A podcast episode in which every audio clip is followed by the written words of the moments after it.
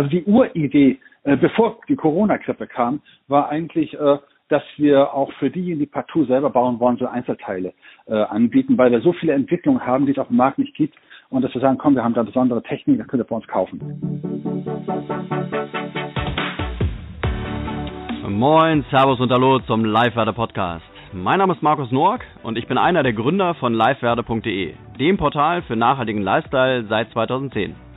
Im Live-Werde Podcast möchte ich dir die Denker und Lenker nachhaltiger Unternehmen, deren grüne Produktalternativen sowie inspirierende Ideen und Gedanken vorstellen. Du erfährst hier, wie du nachhaltiger leben, besser und smarter wirtschaften und deinem Leben einen besonderen Sinn geben kannst. Viel Spaß nun also mit einer weiteren Folge des Live-Werde Podcast. Ja, herzlich willkommen äh, zum Live-Werde Podcast, Herr Petersen. Heute wollen wir mal über das Thema Tiny House reden ähm, und wie sich die Deutschen in Zukunft vorstellen können zu wohnen. Äh, hierzu habe ich eine Statistik gefunden vom Presseportal.de. Da wurden 1000 Leute befragt. 43 Prozent haben gesagt, sie können sich vorstellen, in einem Ökohaus zu wohnen. 29 Prozent in einem Mehrgenerationenhaus, 29 Prozent in einem Hausboot und immerhin 13 Prozent in einem Tiny House. Sie betreiben ein Unternehmen zum Thema zum Thema Tiny House und äh, deshalb sind Sie heute auch im Podcast. Ja, äh, von daher auch ähm, die erste Frage, Herr Petersen. Ähm, auf welche Art Tiny Houses haben Sie sich mit Rolling Tiny House spezialisiert? Erstmal moin moin. Äh, ja, äh, das ist relativ einfach zu beantworten. Wir haben mittlerweile zwei Varianten. Das eine sind sogenannte Tiny Houses on Wheels, das heißt Mini-Häuser, Mini-Wohngebäude auf Pkw-Anhängern, die also dann tatsächlich mit einem Pkw-Führerschein und einem schweren Pkw bewegt werden können. Jetzt haben wir mittlerweile eine zweite Version, die dann mit Tieflader äh, auch transportiert werden muss, also nicht straßenzulassungsfähig ist, aber dafür dann durchaus auch etwas größer sein kann und wir gehen da bis 57 Quadratmeter mittlerweile. Mhm, okay. Und äh, Sie unterscheiden so ein bisschen zwischen Holzwohnwagen und Mini-Wohngebäuden, richtig? Das ist richtig. Ich lege ganz großen Wert darauf. Das Grundproblem ist, äh, wir haben ja keine eindeutige Definition zum Thema Tiny House. Das ist auch kein baurechtlicher Begriff. Es heißt einfach nur auf Deutsch, aus dem Englischen übersetzt, äh, kleines Haus. Und äh, Sie können heute zwei äh, Tiny Houses nebeneinander stellen, äh, die aber nichts miteinander zu tun haben. Und das ist einfach die Frage, äh, wie ist die Technik eingesetzt? Und äh, wenn ich dort einen Wassertank habe äh, und wenn ich einen Abwassertank habe oder eine Trenntoilette, einen, äh, einen Gasherd, dann ist das immer ein Holzwohnwagen und den darf ich dann äh, baurechtlich sauber nur auf einem Campingplatz oder vielleicht schwarz in der Scheune aufstellen. Ähm, bei einem Wohngebäude muss ich baurechtliche Bedingungen erfüllen. Da brauche ich eine Baugenehmigung, wenn ich das Wohnen nutzen will. Und ich muss dann Strom, Wasser, Abwasser anschließen. Und diese Unterscheidung ist in Deutschland noch nicht so rum, weil man den Begriff nicht so richtig kennt. Und da muss man einfach ganz deutlich unterscheiden. Mhm, okay. Das heißt also, Sie bieten letztendlich Ihre Tiny Houses nur rollend an. Wir bieten sie grundsätzlich rollend an, ja. Ja, ja. Und das hat dann letztendlich der große Vorteil ist, dass man eben diese Baugenehmigung nicht wirklich braucht. Im Gegenteil, es ist, die Frage der Baugenehmigung ist, ein, ist grundsätzlich in Deutschland eine Frage, wofür ich sie nutzen will. Ja. Das hat mit den Rädern nichts zu tun. Es ist völlig egal, ob Sie Schienen, Räder oder Kufen drunter haben. Mhm. Die, wenn Sie ein, ein Gebäude als Wohnhaus benutzen wollen, ist es immer ein äh, eine Baugenehmigungspflicht. Das heißt, ah, okay. Sie brauchen auch, wenn Sie ein Tiny House on Wheels haben, müssen Sie eine Baugenehmigung beantragen und Sie müssen es auch an Strom, Wasser, Abwasser anschließen. Mhm, mhm, okay. Und das sind wahrscheinlich auch schon so die wichtigsten Fragen, die äh, von vornherein zu klären sind, oder? Gerade für Leute, die sich mit dem Thema noch nicht so auseinandergesetzt haben. Ähm, was ist da so das A, B, C, was man auf jeden Fall beachten sollte? Das allererste ist, man sollte von vornherein die Begriffe äh, richtig definieren. Sobald Sie einen, den Begriff Tiny House nehmen, kommt automatisch immer der Begriff Stellplatz. Stellplatz, Stellplätze gibt es auf Campingplätzen, wenn Sie dort Ihre Ferien verbringen wollen. Wenn Sie ein Haus haben wollen zum Wohnen, und das ist ja die Mehrheit, die das gerne möchte, dann äh, sollen Sie sich bitte selber als Bauherren äh, oder Baufrauen äh, selber bezeichnen und Sie wollen ein Haus errichten. Und dafür brauchen Sie ein Grundstück. Wenn Sie allein diese Begriffe verwenden, sind Sie gedanklich in einer völlig anderen Schiene, als wenn Sie sagen Tiny House Stellplatz, die sofort in die Sackgasse führt. Mhm. Aber werden denn Tiny Houses auch für beide Zwecke verwendet? Das ist grundsätzlich machbar. Das ist ja das, genau das Faszinierende, dass sobald Sie ein, ein Wohngebäude auf einem Anhänger haben, das baugenehmigungsfähig ist, also als Wohnhaus genutzt werden kann und gleichzeitig eine Straßenzulassung als Wohnwagen hat, dürfen Sie das Ding auch auf einem Campingplatz aufstellen, auf jedem Campingplatz, wo Wohnwagen zugelassen sind. Mhm. Okay. Das heißt also, in die Bredouille oder in das Thema würde ich mit einem normalen Wohnwagen gar nicht erst kommen.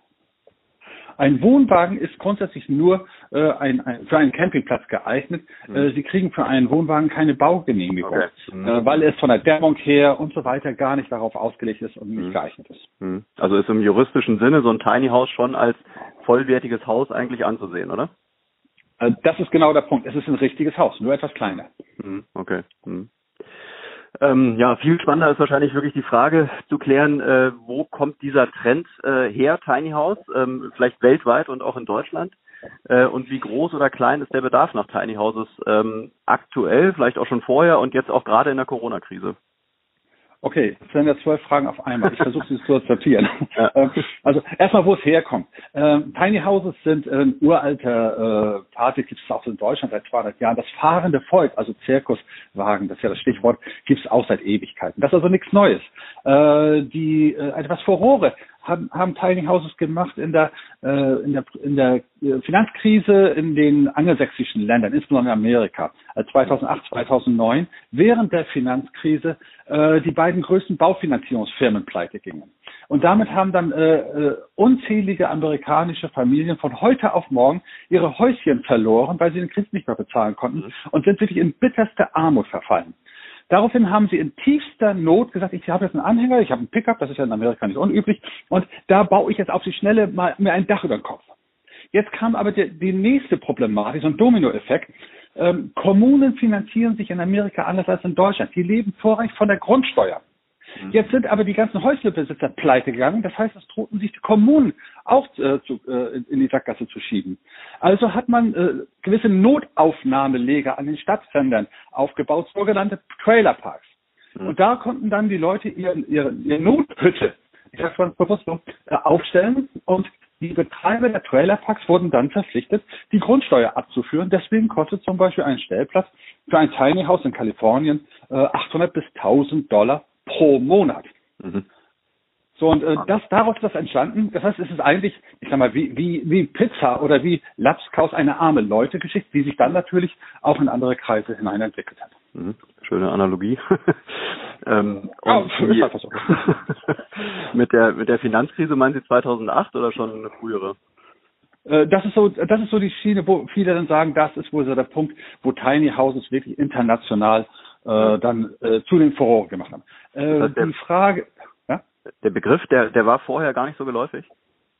Nö, der war nicht, das fing damit erst richtig an. Also, mhm. wie gesagt, Mini-Häuser hat man immer gehabt, Zirkuswagen auch. Äh, nur äh, dieser, dieser stehende Begriff Tiny House als kleines Wohnhaus hat mhm. da erst so richtig, also dann für, für, für Furore gesorgt. Mhm. Mhm. So, die nächste Frage war, äh, wie sich das also nach Deutschland entwickelt. Ähm, wir sind, wie gesagt, auch typisch jetzt äh, in einer Situation, äh, wenn es über einen großen Teich kommt, wird erstmal das Ganze in Deutschland verklärt. Zum Beispiel auch das Thema Autarkie. In Deutschland hätten wir gesagt, das sind Insellösungen, so wie man äh, das auf der Hallig-Hoge ausprobiert oder in Notskihütten auf der, den Alpen. Ähm, Autarkie nach dem Motto, äh, ich möchte mich vom Strom, Wasser, Abwassernetz abkoppeln, hat eigentlich auch nichts mit dem zu tun, was mit Tiny Houses äh, verbunden werden kann. Weil jetzt gab es die Trailerparks in Amerika und da gab es auch einige, die waren einfach, die hatten keine Stromversorgung, keine Wasserversorgung. Das hieß dann Off-Grid. Das heißt, da gab es nichts. Da musstest du wirklich also mit deiner leeren Cola-Bottle zur Trinkwasserstelle und dein Kaffeewasser holen. Und äh, aus dieser Off-Grid, und On-Grid ist dann eben, dass sie auch Stromversorgung hatten, mhm. äh, ist aus Deutschland natürlich angekommen, oh, Autarkie, das finde ich toll, äh, finde ich auch schön. Nein, wenn du das was weißt, was da drüben läuft, dann wirst du es garantiert nicht haben, mhm. aber es klingt so schön. Mhm. Ja. Äh, okay. So, oh, so, das ist der eine Punkt. Äh, die Frage äh, nach der Nachfrage äh, nach Tiny Houses muss man unterschiedlich äh, beantworten. Ähm, viele Leute können sich überhaupt nicht vorstellen, wie groß auch 18 Quadratmeter Grundfläche eines Tiny House sein können. Mhm. Bilder, Videos in, äh, im Internet sagen überhaupt nicht aus über das, was tatsächlich in der Realität ist. Ich empfehle rumfahren, mehrere Tiny House ansehen. Ihr seid, liebe Freunde, alle schockiert im positiven Sinne, wie groß ein Mini-Haus sein kann. Mhm. Deswegen sagen auch viele, ist nichts, für mich ist zu klein, mhm. bis sie es gesehen haben. Mhm. So, okay. ja. Ja, ich, ich wollte jetzt meine zwölfte Frage nicht vorwegnehmen, aber äh, äh, Sie, Sie haben ja schon mal im Vorfeld erzählt, dass Sie im Prinzip auch die Möglichkeit bieten, dass man auch bei Ihnen mal Probe wohnen kann. Ähm, Unbedingt. Wo, wo gibt es ja. die Möglichkeit und, und was ist da wirklich so der Effekt? Weil Sie beschreiben es ja gerade so, die, die Bilder äh, sehen wahrscheinlich schön aus, aber irgendwie vermitteln sie dann doch noch ein, ein eher kleineres Gefühl und wenn man dann drin ist und wirklich da drin lebt, dann ist es schon nochmal ein anderes Feeling, oder? Ja, natürlich. Also wir haben momentan drei Standorte. Äh, einer ist in der Nähe von äh, Potsdam in Priort an der A10. Mhm. Einer, unser ältester Standort ist äh, in Mecklenburg-Vorpommern, hier auf meinem privaten Hof äh, an der Autobahnabfahrt Kühlungsborn zwischen Wismar und Rostock. Und äh, ab 1. Mai steht das nächste Probewohn Tiny House in Disselhövede zur Verfügung in Niedersachsen im Dreieck Hamburg, Hannover, Bremen. Mhm. So, und das Besondere ist tatsächlich, äh, ich kann statistisch sagen, wirklich 100 Prozent aller Menschen, die uns, bei uns vorbeikommen, die haben zwei Erkenntnisse. Die stehen vor dem Tiny House, schauen nach oben und merken erstmal, wie groß wirklich vier Meter sein können, also auch straßenzulassungsfähige Höhe, und sagen, oh, das ist ja viel größer, als ich auf Bildern bisher gesehen habe.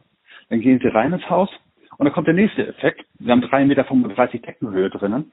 Oh, das ist ja auch drinnen viel größer, als ich gedacht habe. Also das muss man erstmal erleben.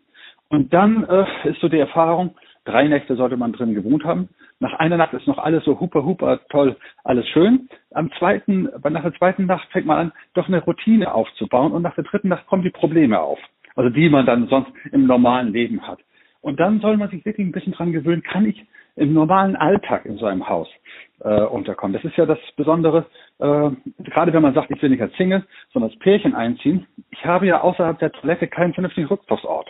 Mhm. Das muss funktionieren. So, sonst geht man sich einfach auf den Geist, da hilft das schönste Tiny House nichts. Mhm. Das heißt, die bieten dann auch wirklich die Möglichkeit, dass man da drei Tage Probe wohnen kann. Ja, klar, natürlich. Mhm. Ja. Also wir nehmen da schon eine Übernachtungsgebühr, aber ja. äh, ich sage dann immer, bitte äh, Rechnung aufbewahren, wenn ihr später bei mir ein Tiny House kauft, äh, verrechnen wir das. Okay. Wie hoch ist die Übernachtungsgebühr? Ab 69 Euro die Nacht plus, äh, äh, plus Entreinigung. Ja, ja. Aber das ist vom Standort ein bisschen unterschiedlich, weil es ist ja immer die Frage, wie teuer sind die Grundstücke, was haben da Nebenkosten und so weiter. Mhm. mhm. Also im Schnitt kann man so sagen, ab 69 Euro bis 95 Euro die Nacht ungefähr. Mhm. mhm. Wie ernst ist es denn den, den meisten Interessenten mit der, mit dem Hausbau oder dem Hauskauf Tiny House? Sind es, sind es eher so Leute, die halt irgendwie mal eine, eine äh, fluxe Idee haben oder haben die dann schon eben, äh, ja, sich das äh, genau überlegt?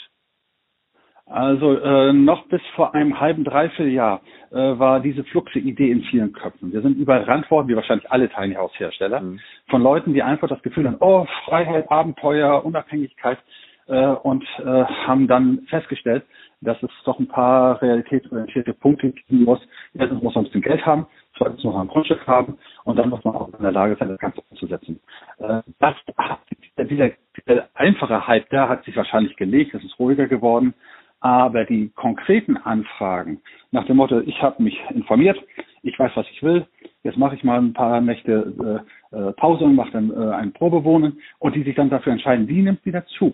Äh, allerdings äh, ist es so, ein Tiny House, eine Verkleinerung oder was man so sagt, Minimalismus, das äh, macht man nicht aus der Not heraus, weil in den Großstädten die, äh, die Preise so, die Mietpreise hoch sind, sondern äh, man, äh, unsere Kunden äh, verkleinern sich, weil sie das Große nicht mehr haben wollen. Das heißt, die haben in der Regel ein Haus, haben eine Eigentumswohnung und sagen, Mensch, den riesen Garten zu bearbeiten, das Haus zu bearbeiten, das geht einem auf den Geist. Ich verkaufe das Ding und kaufe mir ein kleineres. Das ist eigentlich der Trend. Alles andere zu sagen, ähm, ich habe so hohe Mieten in der Stadt, kann ich mich billiger lehnen und Tiny House, das ist meistens nur ein Traum, der nicht erfüllbar ist. Mhm. Das heißt also auch die normale äh, Käuferschicht, Zielgruppe sind dann doch eher weniger die Studenten, die vielleicht auch so in den typischen äh, Sendungen, die man im Fernsehen immer sehen kann, äh, propagiert werden, sondern es sind dann schon eher ältere Leute, die auch ein bisschen Kapital mitbringen und vielleicht auch jetzt schon im Haus wohnen. Also äh, der Student, äh, wenn Papi das Geld hat, ja. Dann kommt mhm. aber ein anderes Problem auf. Wir haben das mal mit einem Studentenwerk aus Norddeutschland abgesprochen, äh, ob die nicht ihre Tiny Houses aufstellen und die sagen, ja, wir haben ja gar keine Grundstücke. Dann habe ich gefragt, ja, am Stadtrand, das macht keinen Sinn. Studenten wollen nicht an den Stadtrand, die wollen 300 mhm. Meter Entfernung zur Kneipe haben. Entschuldigung, ich sage jetzt mal pauschal, bitte nicht großartig ja, gemeint. Ähm, äh, das heißt, in der Innenstadt macht ein Tiny House keinen Sinn. Ähm, ich habe es jetzt mal vor kurzem auch wieder ein bisschen lästerhaft, aber vielleicht um es ein bisschen zu dokumentieren, äh, aufgezeigt. Ähm, da hat eine junge Dame sich gemeldet bei mir aus Hamburg. Ich möchte gerne, ich bin alleinstehend, habe dann mein, mein Baby dabei und möchte gerne äh, in der Großstadt Hamburg weiter wohnen. ÖPNV-Anschluss, äh, Kita-Platz, Schulplatz muss in der Nähe sein, Supermarkt, alles hervorragend und ich will in der Stadt leben, in einem Tiny House. Und dann hatte ich dann gesagt, okay, ich habe ja ein schönes Grundstück mit Blick auf die Binnenalster. Oh, toll. Ja, 300 Quadratmeter, ganz klein. Oh, super, ja. Und äh, sofort frei, hervorragend. Was kostet das? Zweieinhalb Millionen Euro. Das, das, das, Grundproblem ist, äh, Tiny Houses sind grundsätzlich nichts für die Innenstadt. Aus, ja. Kleine Ausnahmen mal draußen vorgelassen, weil äh, in, in den Städten baut man hoch und nicht weit. Mhm. Einer der größten Nachteile von Tiny Houses ist, sie kann man nicht stapeln. Mhm. Das heißt, sie verbrauchen relativ viel Platz, also an Grundstück, und deswegen sind sie das für den ländlichen Raum, für den Speckgürtel, fürs Dörfliche, da funktioniert es da, wo auch noch Grundstücke erschwinglich sind. Mhm. So, und äh, daraus entsteht, dass es eigentlich für, für Studenten nur in Ausnahmefällen geeignet ist oder auch angenommen wird, so muss man es ja sagen. Nein, äh, unsere Kunden sind meistens Best Agers. Mhm. 45, 50, 60, 70 Jahre. Mhm. Und, was haben und dann denn... Singles und Pärchen, das ist so die Größe. Mhm. Und was ist deren Ziel? Also wirklich aus ihrem alten großen Haus auszuziehen, um sich einfach wirklich zu verkleinern? Ja, Genau das ist das. Da, da ist wirklich Minimalisieren äh, gegeben. Äh, die sagen dann auch ganz deutlich, ich bin ja nun auch in, äh, in dieser Best Agers Größenordnung vom Alter her, äh, man hat wirklich 30, 40 Jahre gesammelt und alle Räume zugesammelt. Mhm. So, und irgendwann haben die Leute die Nase voll davon und sagen, es reicht, äh, jetzt muss ich aufhören, den Garten dauernd zu bearbeiten. Wozu eigentlich? Und ähm, das merken wir dann, äh, wenn wir gemeinsam dann im Tiny House sitzen, äh, ist die alte Denke noch, ja Mensch, aber was ist, wenn ich Besuch bekomme, äh, äh, wenn die hier übernachten wollen? Und dann ist meine Frage dann immer, äh, wie viele Gästezimmer möchten Sie gerne im Tiny House haben? Mhm. Ähm, und dann merken Sie, dass Sie noch in der alten Denke sind. Ja. Dann klickt das rum und sagt, ach komm, wir haben eine Pension in der Nähe, dann lasse ich meine, ja, meine Freunde da pennen. Das ist billiger, als wenn ich hier ewig ein Gästezimmer vorhalte. Und schwuppdiwupp ist man in der Verkleinerungsdenke. Mhm. Über wie viele Tiny Houses in Deutschland reden wir denn momentan? Wie viele gibt's? Kann ich nicht sagen. Äh, genaue Statistiken äh, liegen zumindest mir nicht vor. Äh, wir vermuten mal, es wird so um die 1000 ungefähr geben. Ach doch, so wenig erst? Ja. Okay immer die Frage, wie man Tiny Houses definiert. Wenn man sagt unter 50 Quadratmeter und allgemein, das sagt es sicherlich mehr. Aber wenn man über Tiny House on Wheels, also wirklich straßenzugelassen spricht, dürfte das in der Größenordnung sein. Mhm. Und wie gibt es da irgendwie Prognosen, wie sich der ganze Trend entwickeln wird? Äh, ja gut, äh, im Rahmen der Corona-Krise kommen natürlich einige äh, Besonderheiten dazu. Ähm, meine Erwartungshaltung ist, äh, es wird sich weiterhin Richtung Verkleinerung des Wohnraums gehen. Entweder aus der Situation zu groß gehabt oder eben aus der finanziellen Situation heraus. Mhm. Aber ich glaube, es kommt ein weiterer Punkt, der den Tiny Houses sehr entgegenkommt. Äh, es wird im gewissen Rahmen eine Stadtflucht geben.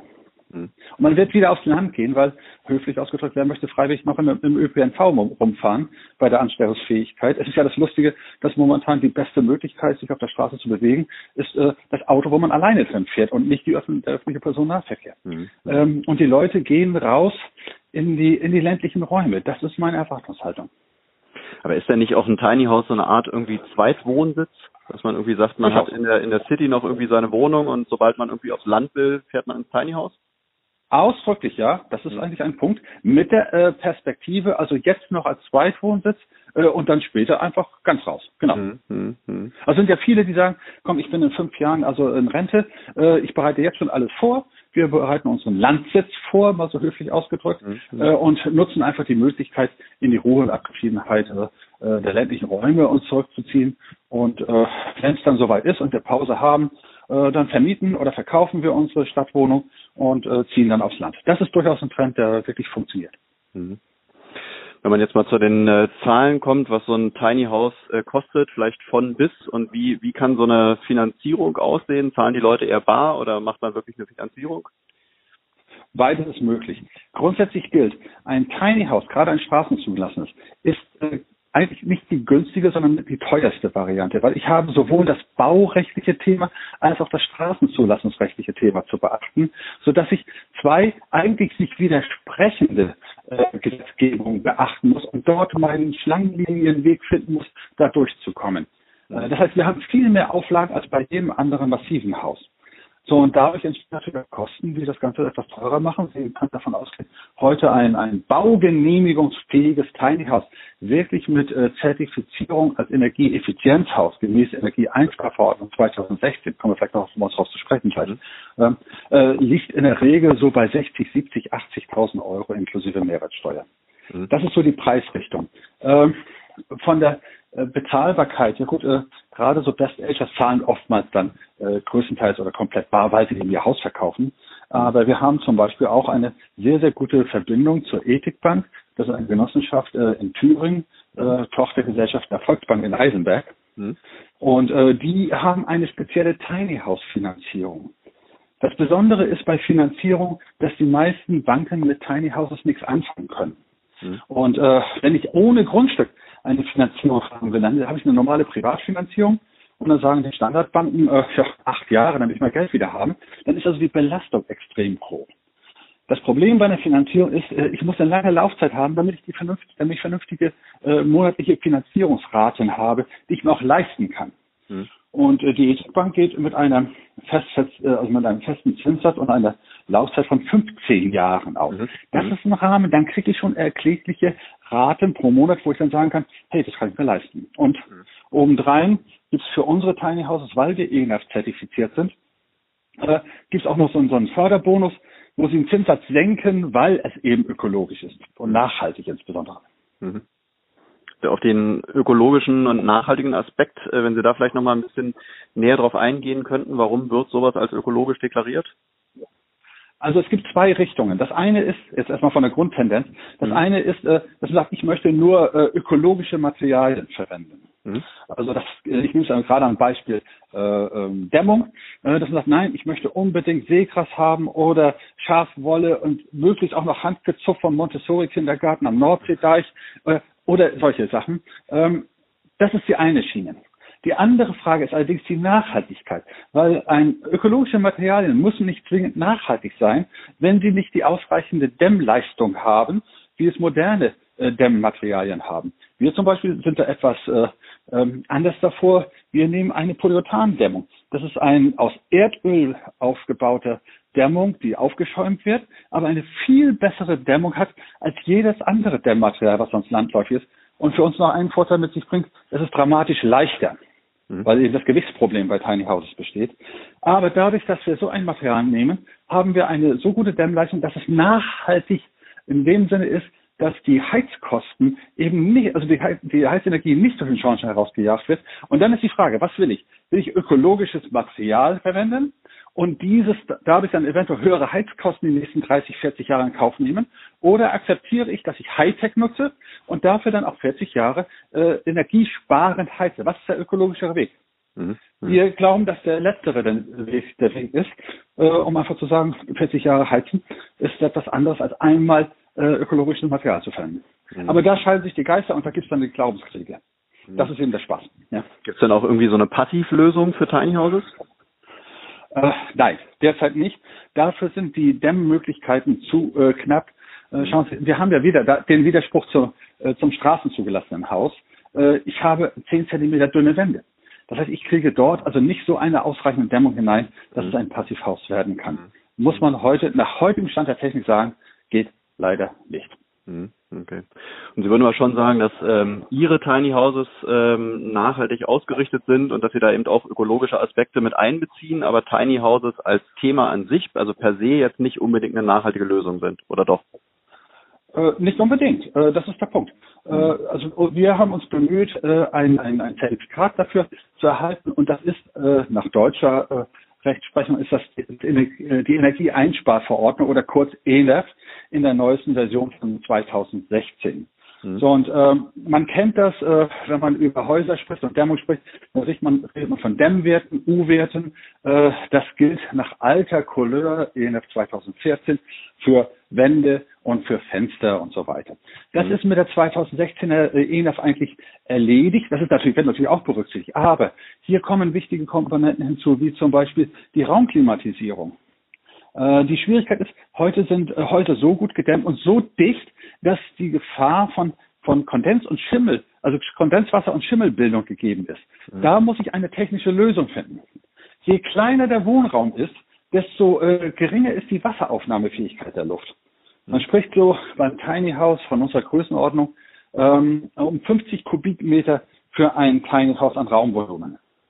Mhm. Das kann äh, im Schnitt bei 20 Grad, 60 Prozent relative Luftfeuchtigkeit ungefähr einen halben Liter Wasser aufnehmen. Danach fällt das Wasser aus, hat man Kondenswasser. Mhm. Jeder Mensch äh, produziert aber pro Tag durch Atmen und Schwitzen schon ungefähr einen Liter, selbst wenn er im Ruhezustand be sich bewegt. Mhm. So, nun fange ich an zu kochen, nun fange ich an zu duschen, dann lege ich zu zweit noch drin, dann habe ich locker gleich drei, vier, fünf, sechs, sieben, acht Liter an Wasser, die weg müssen. Mhm. Und die müssen raustransportiert werden. Und dafür muss es technische Lösungen geben. Da reichen so klassische Dinge, die für große Häuser vielleicht gelten mögen, wie äh, diffusionsoffene Wände, überhaupt nicht aus, weil es gibt keine atmenden Wände, wo das Wasser dann rausgepumpt werden kann. Das geht nicht. Da muss man Lösungen wie zum Beispiel Luft-Wärmetausch oder ähnliches einsetzen. Und das ist einer der wesentlichen Bedingungen zur Zertifizierung äh, der gemäß ENEF. Mhm. Nächstes Thema ist äh, bei, zwei, bei der ENEF das Thema erneuerbare Energien. Wenn Sie heute keinen Nachweis geben, ähm, äh, wo, wie Sie in erneuerbare Energien mit einbauen, äh, wird es auch wieder hochkompliziert, das überhaupt zu schaffen. Und dann gibt es einen richtigen Punktekatalog und den müssen Sie erfüllen, um dann wirklich nachhaltig sein zu können. Und das ist das Komplexe heute. Mhm, mhm. Wie ist dann eigentlich die Haltbarkeit und die Lebensdauer von Tiny Houses? Äh, fragen Sie mich in 50 Jahren nochmal. äh, dann kann ich, äh, also äh, gut, unsere Tiny Houses, wir haben ein, äh, wir haben einen äh, feuerverzickten Stahltrailer, wir haben einen Stahlrahmen, der mit Polyurethan eingeschäumt ist, also auch nichts passieren kann. Wir haben sie Hohlraum versiegelt, damit auch dort kein Kondenswasser entstehen kann. Wir haben äh, äh, ein Aluminiumdach in der Regel. Das heißt, Aluminium äh, hat ja dann äh, produziert eine, eine Patina und diese Patina ist dann auch wieder ähm, äh, dann auch äh, korrosionsfest, wie es so schön heißt. Das mhm. heißt, äh, das hält ewig. Und äh, das Einzige, was dann entscheidend ist, ist, äh, wie gut man die Außenfassade, wenn sie aus Holz ist, pflegt. Wenn man sie regelmäßig ölt, wenn man sie regelmäßig äh, streicht oder gleich zum Beispiel eine, eine Thermoholz-Variante nimmt, die dann wirklich also Jahrzehnte problemlos ohne Ölen, ohne Streichen hält. Äh, gehen wir davon aus, 30, 40, 50 Jahre wird so ein Haus definitiv äh, funktionieren. Haben Sie denn schon ähm, irgendwie so ein paar Langzeiterfahrungen mit Kunden gemacht? Also wir sind jetzt bei zweieinhalb Jahren, mehr nicht. Okay, okay. Hm, ja. Hm. Auch für uns ist das Thema neu. Wir haben zwei Jahre Entwicklung gehabt. Ja. Äh, wir haben ein 14-köpfiges Team engagiert, um äh, so ein Energiesparhaus auf Rädern entwickeln zu können und haben jetzt zweieinhalb Jahre Markterfahrung. Hm, okay. Und die sind okay. Mit allen Höhen und Tiefen nebenbei. Mhm. Man lernt ja. Und wie wäre die Wartung, wenn man jetzt wirklich sagt, äh, was ich nach fünf Jahren muss, ähm, oder vielleicht können Sie auch sagen, nach, nach wie vielen Jahren wäre so die erste äh, Restaurierung? Wann sollte man anfangen, da mal so ein bisschen was Größeres machen zu lassen? Naja, also das geht also maßgeblich um die Außenfassade. Mhm. Ähm, also das gilt für, für jedes Holzhaus. Wenn es geölt ist, muss ich eben dann alle drei, vier Jahre mal äh, die Außenfassade ölen. Wenn ich sie mhm. gestrichen habe, muss ich dann eben alle vier, fünf, sechs, sieben Jahre auch einmal äh, abschleifen, äh, grundieren und äh, neu streichen. Das gehört dann zu, wenn man eine normale Fassade nimmt, die dann gepflegt werden muss. Wie gesagt, außerhalb von Thermoholz, wo das nicht erforderlich ist. Mhm. Aber Sie machen nur Ansonsten, den Verkauf von Tiny Houses und keine, keine Wartung. Also Sie haben jetzt keine, äh, ja, keine äh, Handwerker oder sowas, die dann nochmal vorbeikommen und schauen, ob alles in Ordnung ist. Nein, das ist ja üblich, also bei normalen, bei jedem anderen Haus auch, ja, dass man dann regional vor, entweder macht man selbst oder man hat vor Ort dann seine Handwerksbetriebe, mhm. wenn es solche Wartungssachen im Laufe der Zeit gibt. Ja. Mhm. Aber es ist auch ein, ein Tiny House, ist auch genauso wie jedes andere Haus, äh, das lebt ja und man äh, äh, passt es immer an, man kauft nicht alles sofort auf einmal, sondern äh, erweitert dann im Laufe der Zeit und findet neue Ideen. Das gehört zum normalen Haus ja auch dazu. Mhm. Und ist die äh, Grundstücksfindung äh, schwer? Also findet man leicht ein Grundstück für so ein Tiny House? Äh, generell gibt es momentan natürlich äh, äh, natürlich anspruchsvolle Aufgaben, äh, ein Grundstück zu finden. Das erste ist das, was ich schon sagte. Ich darf nicht in Stellplatz denken. Dann geht es schon schief. Äh, ich brauche ein Baugrundstück. Das heißt, ich darf auch nicht irgendwie mein Haus auf die wilde Wiese stellen. Ähm, es gibt sogenannte Innen- und Außenbereiche und im Außenbereich, außerhalb der, der Regionen, wo die Kommunen sagen, da darfst du wohnen, ist das Wohnen für Otto Normalverbraucher verboten. Das heißt, Waldesrand mit unverbaubarem Meeresblick ist in Deutschland nicht erlaubt. Da hat die Natur Vorrang, da hat der Mensch nichts zu suchen. Mhm. Ähm, die Frage ist dann immer, was die Leute suchen. Da gibt es in der Öffentlichkeit auch immer die Diskussion, ich möchte gerne einen Stellplatz äh, pachten oder mieten. Dann komme ich wieder mit meinen Begriffen. Äh, wo hat man das gehört, dass man ein Baugrundstück mieten kann? Das mhm. gibt es in Deutschland nicht. Mhm. Äh, ich kann einen Campingplatz mieten, das aber kann ich zum Wohnen. Äh, insofern äh, müssen wir auch dann darüber offen sprechen, dass ich ein Baugrundstück in aller Regel kaufen muss. Mhm. Dann kommt das nächste, ich möchte ein kleines Grundstück haben. Sowas gibt es aber in Deutschland in der Regel nicht, weil äh, wenn äh, Kommunen neue Wohngebiete ausweisen, dann gehen sie vom Standard aus, nach wie vor noch, ähm, ein, ein Haus hat eine Grundfläche von 100 Quadratmetern. Abstandsflächen zum Nachbarn, drei Meter in alle Richtungen. Dann komme ich auf mindestens so 400, 450, 500 Quadratmeter, die dann aber zu groß sind für ein Tiny House. Mhm. Das heißt, ich brauche mich gar nicht auf die Suche zu begeben, ein Baugrundstück mit 300 Quadratmeter Größe, vielleicht mal in der Innenstadt oder auch im Aus, äh, äh, auf dem Dorf zu finden. Das gibt es fast nicht. Ausnahme sind äh, kleine Pfeifenkopfgrundstücke, zweite Reihe. Jede Wohnsiedlung hat ein Grundstück, das einfach Mist ist, offiziell für ein mhm. Tiny House, aber perfekt, weil es einfach nicht mal reinpasste in den Schnitt. Das gibt's durchaus, aber das sind Einzelstücke. Äh, Empfehlung ist ganz deutlich, sich ein gleich ein größeres Grundstück zu besorgen und dann zu sagen, gut, es wollen doch gerne so viele pachten, äh, planen wir doch ein, zwei Pachtgrundstücke dazu ein. Dann rechnet sich das auch für den Grundstückskäufer. Hm, okay, so, das heißt also, dass der dann Leute dazu nimmt, die dann auch ihr Tiny House ja. einschenken. Ja. Hm. Genau. Hm. So dass man dann also eine Querfinanzierung auch für das Grundstück hat. Mhm. Äh, das eigene Baugrundstück hat noch einen weiteren ganz entscheidenden Vorteil. Wenn ich äh, das Geld zufällig nicht bar in der Tasche habe, ist, ein, ist ja eine zweite Finanzierungsmöglichkeit neben der schon besagten Privatfinanzierung machbar, nämlich das Hypothekendarlehen. Und das bekomme ich, also eine Baufinanzierung, die bekomme ich aber nur, wenn ich ein eigenes Baugrundstück habe, in das die Bank eine Grundschuld eintragen kann als Sicherheit. Mhm. Und dann komme ich eben auf die faszinierenden äh, Zinssätze, die momentan kursieren, von 0, etwas. Und ich habe eine längere Laufzeit, die auch auf 20 Jahre dann zum Beispiel geregelt werden kann, sodass ein Tiny House auf einem Baugrundstück teilweise günstiger sein kann, als wenn ich nur das Tiny House finanzieren kann, will. Mhm. Und das ist auch ganz wichtig. Das heißt, das Grundstück ist nicht das Böse oder das, äh, was man nicht nehmen soll, sondern erst recht sollte man darüber nachdenken, auf alle Fälle ein Grundstück zu kaufen. Mhm. Und können Sie bei der Thematik auch unterstützen oder müssen wir schon die Käufer alles selbst machen? Nein, wir helfen gerne, soweit es geht. Mhm. Ähm, also wir haben ein bundesweites Maklernetz, äh, mit dem wir zusammenarbeiten. Ich kenne natürlich die Diskussion, ja, der böse Makler und so weiter. Grundsatzempfehlung ist, äh, bitte geht äh, an die regionalen Banken heran, Sparkasse, Volksbank. Die haben ja auch Immobilienabteilungen und sind ja faktisch auch dann Makler. Und äh, die haben in der Regel vor Ort ganz andere Möglichkeiten, äh, etwas zu finden. Ansonsten arbeiten wir auch gerne also mit Fachleuten zusammen, die etwas besorgen. Das Grundproblem ist, wenn ich auf privat auf die Suche gehe. Ähm, der größte Teil der, der privaten Baugrundstücke wird ja nicht auf dem offentlichen Markt gehandelt, sondern die gehen an Freunde, Verwandte, Bekannte, Nachbarn. Das heißt, sie treten gar nicht auf dem Markt auf.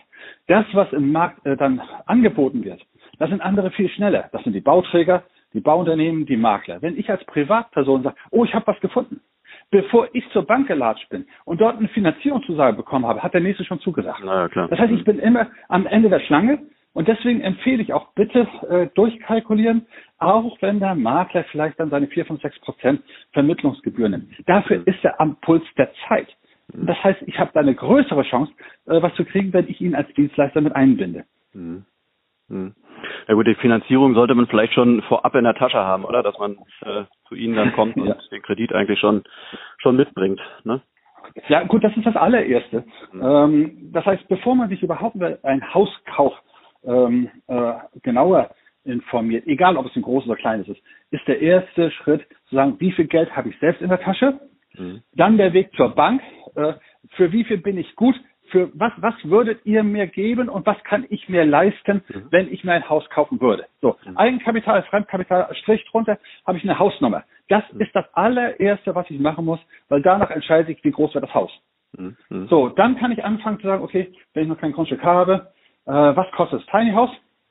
Was darf dann das Grundstück inklusive Nebenkosten, Erschließung, Strom, Wasser, Abwasser muss gelegt werden, Grunderwerbsteuer, Notargebühren und so weiter. Was darf das kosten? Und dann kann ich, äh, habe ich ein Budget und dann weiß ich, wohin ich mich äh, orientieren darf. Hm. Einfach nur zu sagen, äh, ich finde ein Tiny House toll, ich fange mal an, das geht in der Regel immer schief. Hm. Sind die Nebenkosten ähnlich hoch wie bei einer normalen äh, Baufinanzierung? Äh, also es kommt immer auf das Grundstück drauf an. Äh, wenn ich ein nagelneues, in Anführungsstrichen ein nagelneues Baugrundstück habe, eine Siedlung wird neu ausgeschrieben, dann habe ich in der Regel äh, die Leitungen am Grundstück dann sind die Erschließungskosten durchaus sehr hoch, weil ich erstmal den Strom, die Stromverträge haben will und ich muss mit den Wasserwerken reden. Und das kann durchaus also äh, in die fünfstelligen Beträge hineingehen, locker. Mhm. Ähm, wenn ich ein altes äh, Baugrundstück habe, sind die Sachen ja schon auf dem Grundstück drauf, dann wird es deutlich geringer und günstiger. Womit ich immer rechnen muss, ist äh, natürlich Notargebühren. Der Notarvertrag ist da zwingend. Äh, ich habe äh, trotzdem noch Erschließungskosten. Ich muss vielleicht nochmal buddeln und sehen, dass ich also die Strom-, Wasser- und Abwasserleitung dorthin bekomme, wo ich das Haus hin haben will. Mhm. Ich muss eventuell Punktfundamente legen. Ich muss einen Bauantrag äh, stellen lassen. Äh, darüber sollten wir gleich vielleicht auch nochmal reden. Ähm, das heißt ja auch, der Architekt kostet Geld. Das sind alles Punkte, die man natürlich einrechnen muss. Aber das kommt immer aufs Grundstück drauf an, auf die Lage, auf die Situation, sodass man da keinen Pauschalpreis nennen kann. Mhm. Das heißt, so, eine, so ein, so ein äh, Prozentsatz, den man so rund äh, durchschnittlich einkalkulieren kann, den gibt's nicht? Äh, eigentlich nicht, nö. Nee? Okay. Das muss man wirklich pro Grundstück aus, äh, also wirklich durchrechnen. Mhm. mhm. Also man sagt ja. durchaus, man kann, man muss also durchaus also äh, 10, 20 Prozent in jedem, also na, 20 Prozent in jedem Fall einplanen, weil ja. allein die äh, Grunderwerbsteuer liegt ja in der Regel schon je nach Bundesland bei 5 Prozent. Hm.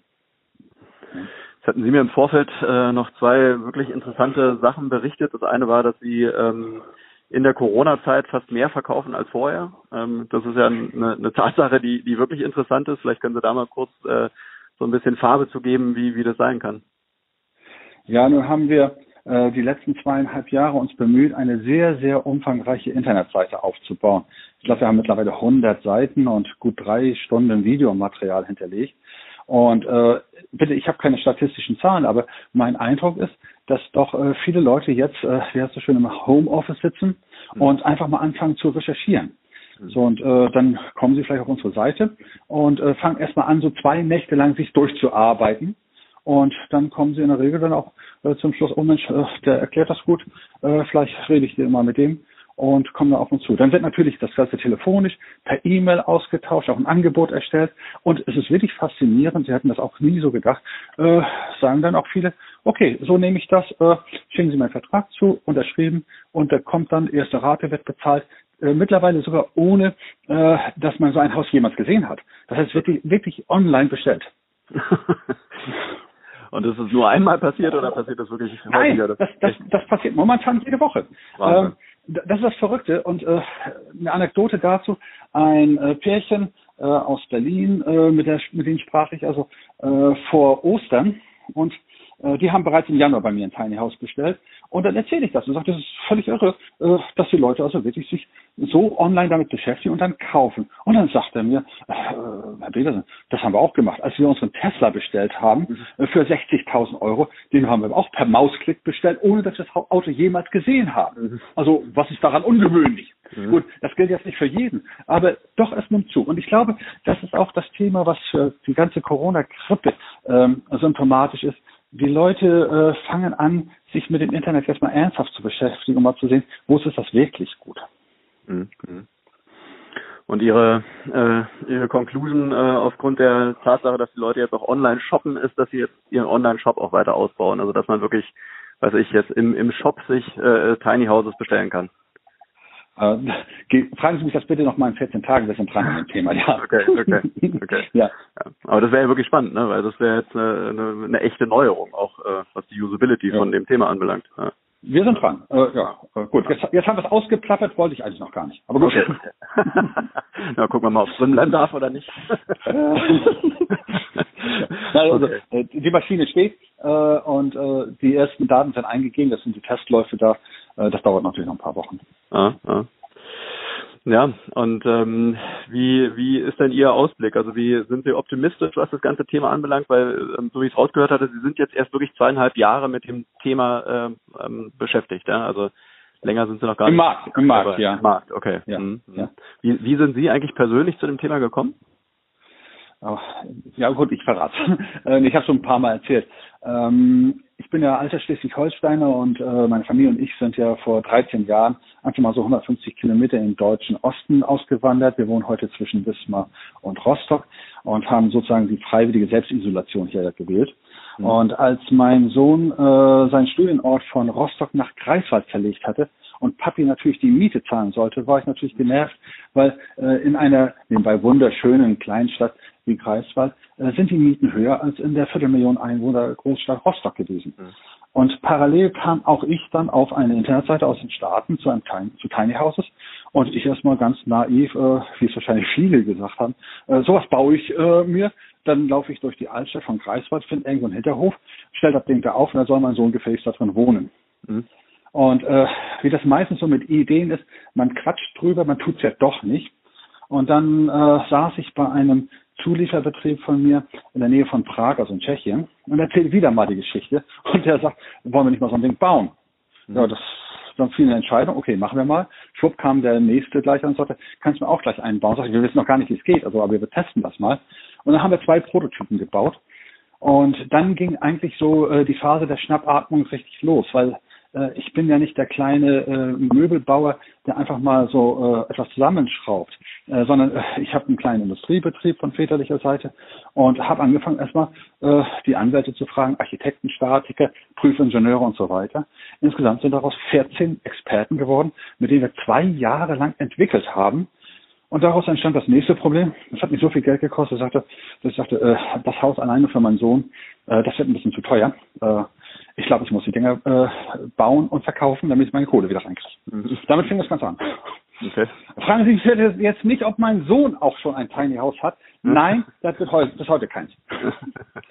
das heißt, so von der von der Historie sind Sie eher Unternehmer oder wo, wo kommen Sie, aus welcher Ecke kommen Sie eigentlich? Ja, äh, ich bin Unternehmer, ja. Also okay. ich bin selbstständig seit 1984. Ja, ja. Weil das ist ja schon ein gewisses Wagnis, ne? sich auf so eine Sache einzulassen und dann so weit vorzufinanzieren, gar nicht zu wissen, ob es funktioniert, ist ja schon, schon ein ganz gutes Abenteuer. Hätte ich gewusst, worauf ich mich einlasse, hätte ich es garantiert nicht getan. Also, ja. ist, es kam wirklich eins zum anderen und es wurde teurer und teurer.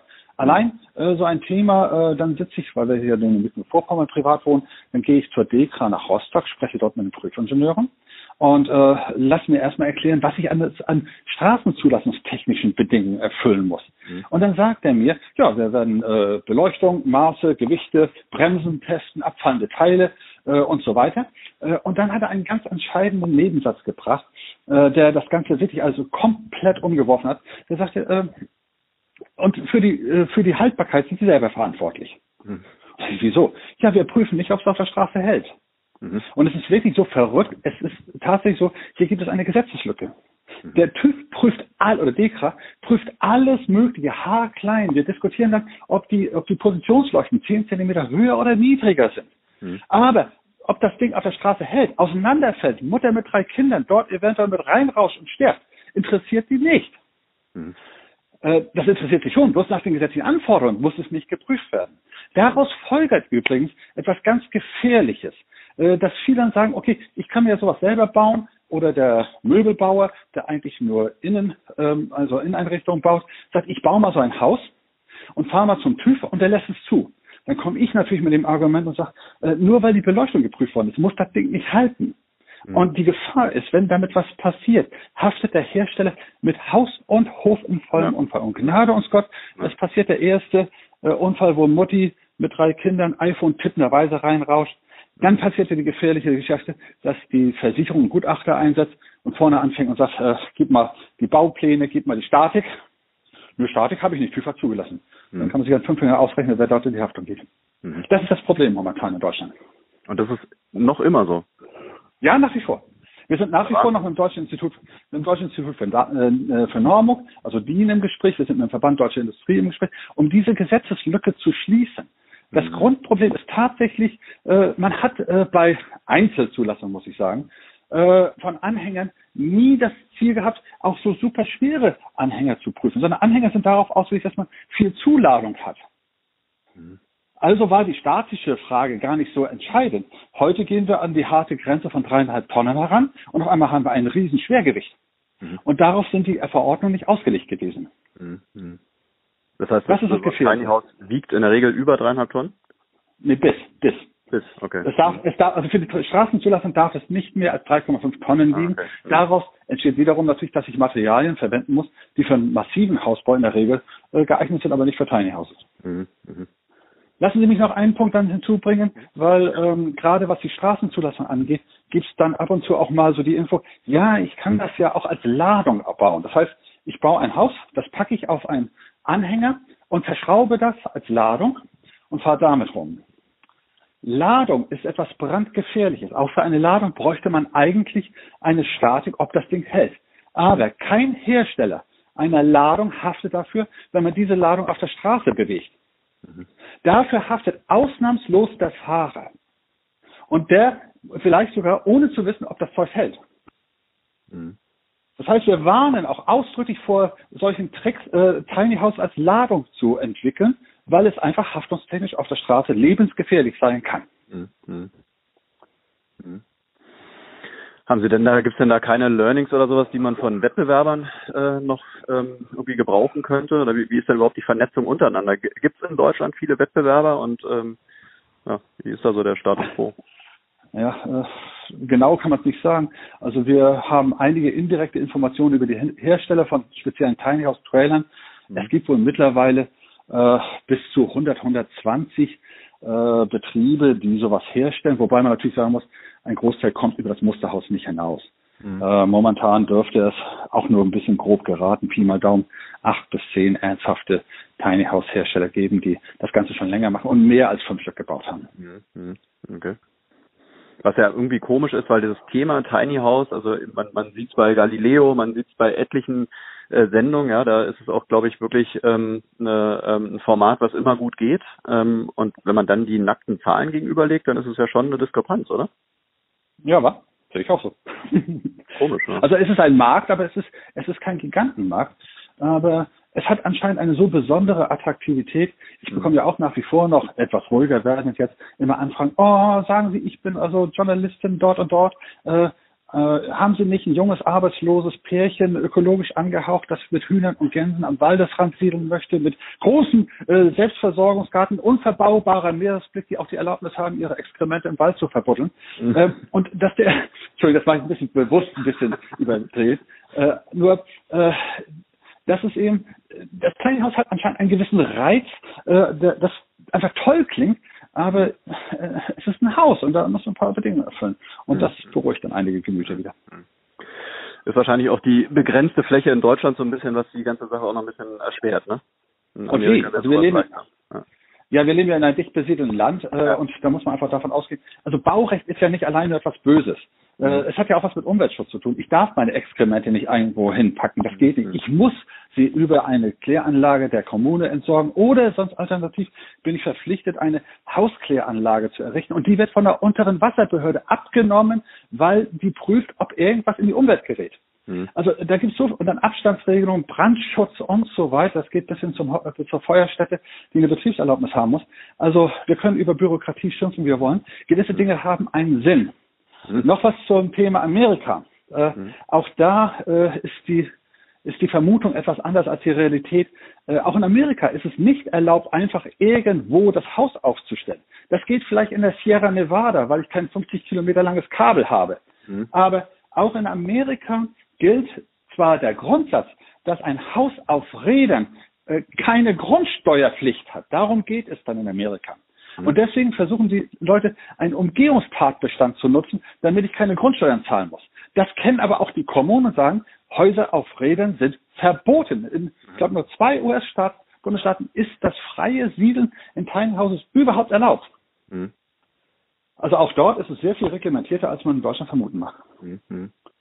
Eine Frage habe ich noch, die hat man, glaube ich, am Anfang gar nicht geklärt. Ähm, wenn das äh, Tiny House bei Ihren, äh, bei Ihnen rollend kommt, äh, das bedeutet ja nicht zwangsweise, dass das Haus dann auch auf Rädern steht, oder? Man, man macht die, man, man kann die Räder abmachen, ne?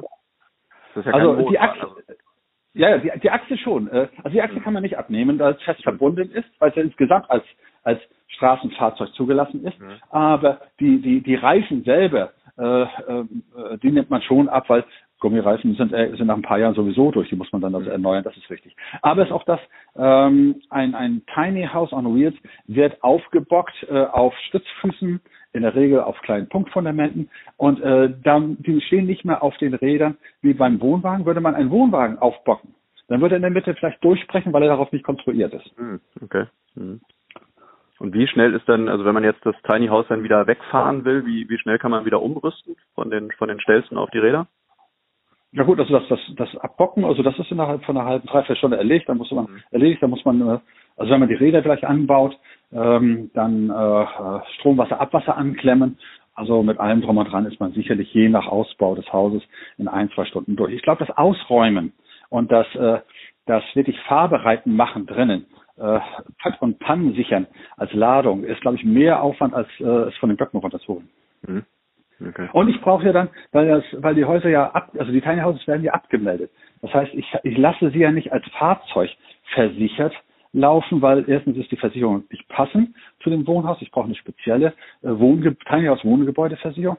Also insofern muss ich natürlich eine Tageszulassung haben. Die muss ich mir besorgen, teilweise ja immer noch mit ein paar Stunden Wartezeit in der Kfz-Zulassungsstelle. Und äh, also wenn ich das nicht jetzt äh, von einer Spedition machen lasse. Mhm. Okay. Ja, haben wir dann noch jetzt noch ein paar wichtige Fragen offen gelassen? Aber ich bin sicher, wir haben ungefähr 1000 noch vergessen, aber äh, vielleicht, vielleicht können wir das beim nächsten Mal dann durcherklären. Ja, gerne. Oder, gerne, gerne. oder äh, ihr fragt einfach mal äh, die Zuhörer und äh, erwartet mal so ein paar Fragen, dass man so, so ein FAQ machen kann. Ja, also ich denke insgesamt auf jeden Fall ein total spannendes Thema, ähm, wo wahrscheinlich noch total viel entstehen wird. Ja, wir sind da, so wie ich Sie wahrnehme, wir stehen da noch relativ am Anfang. Ähm, und ähm, ja, was wir alles so von unseren äh, Usern mitbekommen, ist das Thema auf jeden Fall anziehend. Von daher ähm, bin ich gespannt, wie es bei Ihnen weitergeht, wie es insgesamt weitergeht. Wir werden auf jeden Fall am Thema dranbleiben. Äh, und Ihnen danke ich erstmal für Ihre Zeit und wünsche Ihnen ähm, auf jeden Fall ganz viel Erfolg und Glück äh, mit Ihrer Unternehmung. Auch das werden wir in jedem Fall haben. Danke für die Wünsche und äh, auch diejenigen, die sich bitte dafür interessieren, sich ein Teilhaus anzuschaffen. Kopf hoch, es ist ein bisschen Arbeit, informiert euch wirklich intensiv und plant es vernünftig, wie bei jedem anderen Haus, nur eben als kleineres Haus. Und dann klappt das auch. Klingt perfekt. Ich denke mal, wenn, wenn Fragen sind, kann sich wahrscheinlich wirklich äh, jeder an Sie wenden, oder? Kein Problem. Dafür bin ich da. Nimmt man Kontakt auf? Eher per Telefon, per Mail? Äh, sowohl als auch. Also äh, Internetseite rolling-tiny-house, alles englisch.de per E-Mail, äh, per Telefon äh, und bitte gerne auch via Skype, FaceTime. Mhm. Ich bin immer fasziniert, äh, wenn ich international unterwegs bin. Ich bin viele so im Mittleren Nahen Osten gewesen. Wenn ich da mit meinen Geschäftskunden gesprochen habe, dann habe ich geskypt, Videotelefonie. In Deutschland sagt man, komm doch mal die 500 Kilometer vorbei, damit wir persönlich reden können. Die Zeiten ändern sich durch die Corona-Grippe auch. Mhm. Bitte, ihr dürft mich auch also über Skype anrufen, über FaceTime. Ich bin auch darüber erreichbar. Perfekt. Herr Petersen, klingt super. Ich bin gespannt, wie es weitergeht und Ihnen vielen, vielen Dank. Dankeschön, gute Zeit.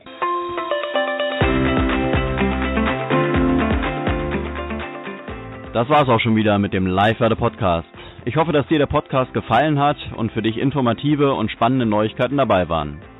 Wir würden uns auf jeden Fall freuen, wenn ihr uns bei Spotify, Apple oder Deezer abonniert, uns im Netz oder Social Media erwähnt oder einfach euren Freunden und Kollegen vom Live-Werde Podcast erzählt. Ihr dürft gespannt sein auf weitere Interviews mit spannenden Persönlichkeiten zum Thema nachhaltig wirtschaften. Bis zum nächsten Mal, Grüße gehen raus, euer Markus Nord.